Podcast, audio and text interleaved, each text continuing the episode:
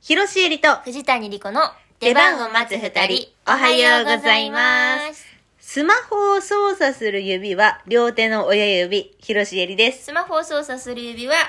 右手の親指、藤谷莉子です。藤谷は右手の親指って感じがするわ。あ、そうう。ん。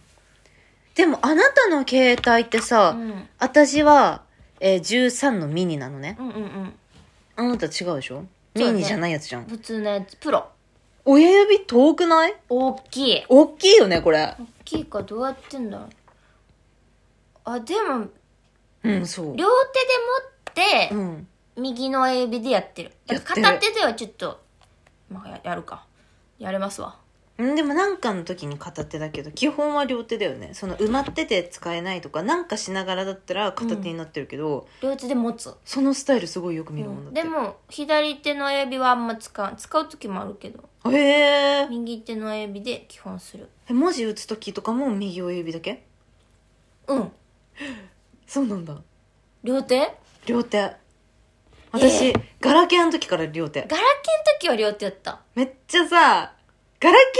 時ってすごい早く打てたよねえ絶対今の方が早いよフリックの方がえでもさガラケーってさあのあれがあったじゃん何あの、1、1,2,3,4,5,6,7,8,9なんてでしょ、うん ?1 のうん上のボタンとかもあったじゃん、その、うんなんてモード切り替えみたいな、はいはいはいはいメニューとか。あれを文字入力の時に押したら、えっと、逆側、なんていうの反時計回りに文字を打てるの。えー、知らだんから、あいうえお、あいう、あいうえお、小文字のあいうえおとかになってんじゃんうんで「あ」って打って横にした時に「あ」にしたい時に「うんあ」「あいうえを「あ」ってやんなくてよくてうんみたいなことやらなかったあとあの点々にしたらちっちゃくなるとか濁点の米印やあっそれたはやっらてたみたいなのをやるにはもう両手が一番打ちやすかったうんガかラケーらは早かったよやっぱ早いうーんフリック入力もねでもフリック入力はめっちゃ早い気がするなフリックうねん確かにそうだようんね左手でもめっちゃフリックするもんいやだって器用やからえ私ちっちゃいからあそっか携帯がそうミニだらから、そうそうそうれもあるかもちょっと大きいもんな確かに大きいし重いなって思いながら使ってるうーんでももう慣れたそうだようね、んいやーいいな大きいやつ、これな面白かったんですよええっとねこれねモルテンさんそうモルテン追参加もらったんですけど、はい少し前に何かの記事で見かけたのですが、うん調査をした他の国では親指操作が多いのに、ー、うん日本だけは人差し指操作の人が多いそうですへえそして日本では年齢が上がるほど人差し指操作が増える傾向にあるとあのーこと確かに確かにお二人は何指操作派ですか私は主に両手の親指操作派ですう、んうんちなみになぜこの話が印象に残っているかというと、0. 点何パーセントだけですが小指で操作をすると答えた人がいたからですどうやって操作するのでしょうね以上ですではまたって辛そう普通にフリック入力するのかなそうじゃないむずないやりたいやりたいやってみて小指でねあむずいよあいうえをえ難しそう難しそういやてか小指だけってさ小指をこうさ常にこう立ててることがないからさ結構疲れそうんなんか釣りそうあえなんでなんマダムとかっ てことうマダムがえ、グーにしてさ、小指を広げるパターンのさ、そう、全部の指を開いてパーの状態でさ、小指だけで操作する人、どうなんだろうね。パーじゃんでもあれじゃないそのコロナになってさうん、あー。よく使う指じゃない。そうそうそうそう、うんあんま使わんようにとかってことなんかなえ、でもなんかさ、そうだよね。きっとそういう人だよね。そういうのもあるようにその第二関節でボタンを押したりすはるいはい、エレベーターとかね。うん人差し指操作の人すごい多いね、確かに。人差し指ってでもまあまあそうか普通にできるかあと、おじさんとかおばさん、こうさ、あの、メガネをこうずらしてさ、こうやって、人人差し指で操作してる印象がある。なるほどはうん。いは中指とかでこう操作してたらなんか美しいけどね。いそうねなんかこうバレリーナみたいなそう、品がある感じがす る。仏像の手みたいになるもんね そうだね。こう、アルカイックスマイアルカイッルクスマイルみたいにになる。なるなうんえー面白いですね面白いです皆さん何指で操作しますかね皆さんも何指かお便りくださどうやろい。いらないです。ごめんなさい。初めていらないお便りでした。言っちゃったねはい。というわけで、はい。あなた、あれですかファスティング明け。そうなの。あの、えー、1日目むずっと昔にファスティングに関するトークを、あなたがね、引っ越 す前よ。もう本当に昔。すごい昔じゃん。そう。で、多分一緒にやった時じゃないか。一緒にやった時じゃないわ。一緒にやった時多分まだファスもっと前か。えじゃないえー、多分、かなあ、わからん。でも、そうなんよね。手棒を待つ二人を始めてない時だよ。だようね。ん、きっとね。うん。し、その後ファスティングの話とかもなんかちょいちょいしたりとかしてそう、してたんです。それ以来。そう。それ以来、久しぶりに、うんまあその、舞台が続い舞台があったり、うんうん舞台やるとやっぱちょっと不健康というかさ、うん不摂生というかさ、うんうん。まあ旅公演とか実践もできんし、うん稽古中なんかさ、まあ、あん力ある時はやるけどさう、ん。全然その健康にね気を使わないというかその食べる時間もバラバラになっちゃうしそうね。舞台やる力を得るためだけに必要な栄養をうんうんうん取るみたいなさ本当エネルギー補給みたいな感じでご飯食べちゃうからね。そうそうそうそうあったりさ、うんでちょっと1月とかからさうん。撮影やったりしてうん結構、なんていうんかな不規則な生活がはいはい続はいい。てたから、うんちょっとここらでなんかこうリセット肌荒れとかをさあ、うんそうそうそうそうリセットするためにうん。うん。やってみっかと思ってほう。久しぶりにやったんですよおい、やっやった。もうんめちゃくちゃ良くてう、まず本当に肌荒れが治ったね、なんかつるんとしてるよ、今。うんめちゃくちゃ良くてで、うんお腹空いた感じも久しぶりだったから、うん大丈夫かなと思ってたんやけど、うんそんな大丈夫であーうんうんうんうんと思ってたらあなたも最近私はですね先週の、えー月曜日から木曜日にかけてファスティングをしておりました、ということはシリアルの会をやった時 は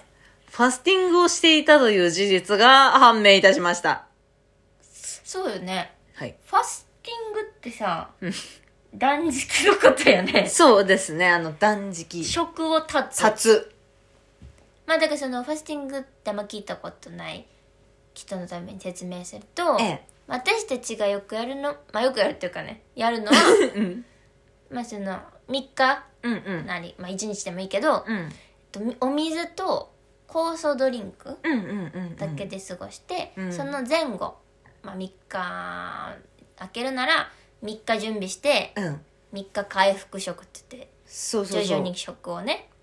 戻していまあそうくそうそうそうみたいなっていう期間でやるっていう行為そそううすると腸が綺麗になったりうんするみたいなまあそれも賛否両論あるんですけど、なんかいろいろねあんだけどやり方もいろいろあるしうん、で基本はさデトックスうんをしようみたいだなからダイエットのためにはやらん方がいいんやってそうみたい食なべへんから、そうんまあ、それこそ体重むくみとかも取れて減ったりするんやけどそう水分がめっちゃ抜けてそうねそうそうだからそのため目的っていうよりはデトックス目的にやる人が多いのかなそうそうなんですがはいあいるよその酵素とかじゃじゃなくて、うん具なし味噌汁でやる人とうんか、うんうんいろんなねそうそうそうやり方があるかプらロねテインにする人とかもいいるるかいるいるいる置き換えみたいな感じでうん3食プロテインでみたいな人もいるうんコーンフレークんコーンフレークグラノーラあとカルピスオロナミン COS1 えポタージュポタージュあれいやそうなんですよ私えー、言ってくれたらよかったのいやに言わん言わんだってその前前にも私だってファスティングを始めたんだよねとか言って言ってえねえカレーじゃんカレー食べるじゃんみたいになってファスティングやめたことがあったんでもう言わんそうなったら言わんえじゃあさ月曜日から始めてたわけでしょうん月カート抜いてて、うん最後の1日やったわけじゃんいや4日間だったんそれは4日、うんファスティングしようと思ってたのそうじゃあ、うんそのコーンフレーク食べた次の日は抜いたのあ抜いた抜いたなんだ何してんのほんまえにしかもコーンフレーク食べる日になんか朝仕事でサンドイッチの差し入れがあって、うん食べないわけにいかないじゃんそんなまあそうやな言えばいいんやけどねうん、持って帰ればいいんだけどね、うん美味しくて食べただから私はもうデトックスとか、うんダイエット行為じゃないというかうんその体に優しいものを食べる固形物をあまり食べないということに甘んじて甘んじてるなサンドイッチとコーンフレークを食べた結果案の定体の感じも何も変わらず重たさも変わらず、あのー体重も変わらずだったんだけど、おいなんか全身の肌が柔らかくなった なんか